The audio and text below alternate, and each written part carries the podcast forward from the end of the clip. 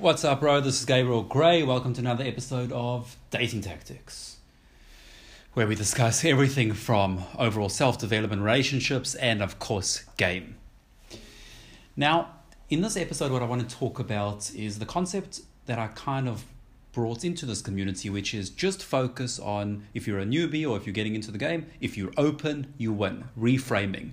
Reframe the approach anxiety to if you open, you win. Okay, instead of focusing on the fear of approach anxiety, I'm scared to approach you, I'm terrified, rather reframe that and think things like if I open, I win. I just need to open. Okay, now I want to talk about that a little bit because to some degree, that mindset is very, very dangerous. Okay, now I know this is contradictory to what I've said, so let me get into it.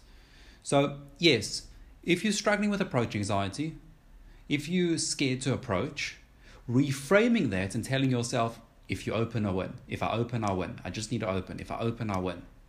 Okay, and then that's all you that's all you need to focus on because that'll help you get into the interaction. Of course, it's that's hugely beneficial. I teach it. I teach the reframing mindsets. I use the reframing mindsets. Okay, but let me tell you the dangers of that mindset. If I open, I win. I just need to open you're basically setting yourself up for failure. You're telling yourself it's okay to open and eject. It's okay to go there, open, and leave. Let's take all the pressure off. You just need to open, and then it's okay if you leave because as long as you opened. You can see how this mindset is very dangerous because now it's like, okay, all you need to do is open. Okay, I opened, that's it. It's done. The interaction's done. No, Okay? What a terrible mindset in that case. That's why it depends how you're looking at it and which lens you're looking at, where you are in your journey, what you're struggling with, all of these types of things. But sometimes, if you say to yourself, if I open, I win, that's putting you in the mindset of going into the interaction already thinking about ejecting. You're already thinking about leaving because you take all the pressure off, which is good. It helps with approach anxiety. You take all the pressure off. But because of that, it sets yourself up for ejection, ejection for leaving the set.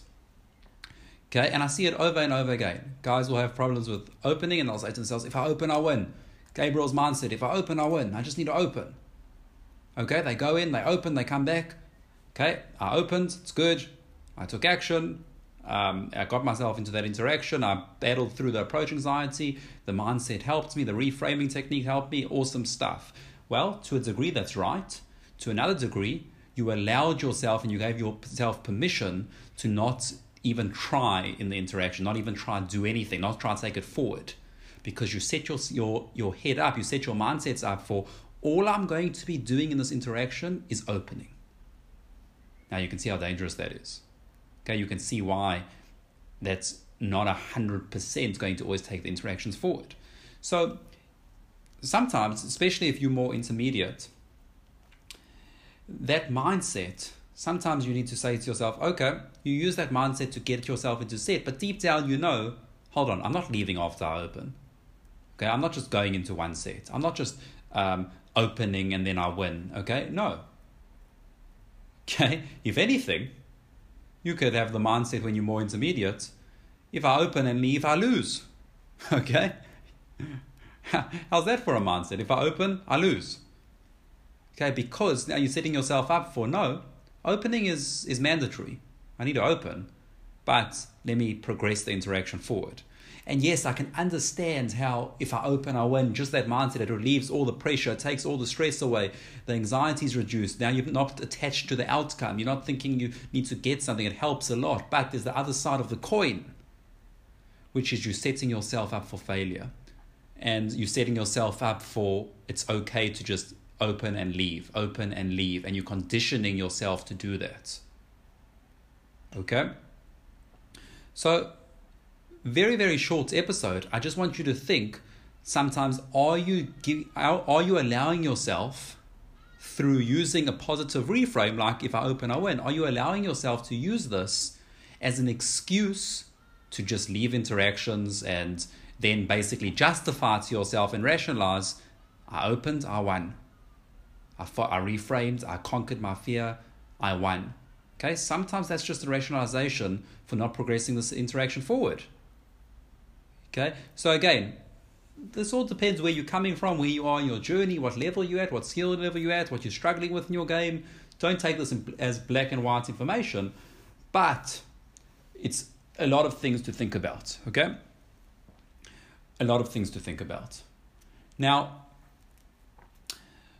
firstly, I hope you enjoyed that uh, this episode, but I quickly wanted to mention if you haven't yet, go to www.12ways.co. That's 12 12ways.co to get my free training on the 12 ways to get good at game as fast as possible.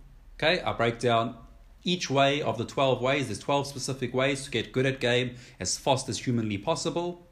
Free training, get it for free at www.12ways.co. C-O.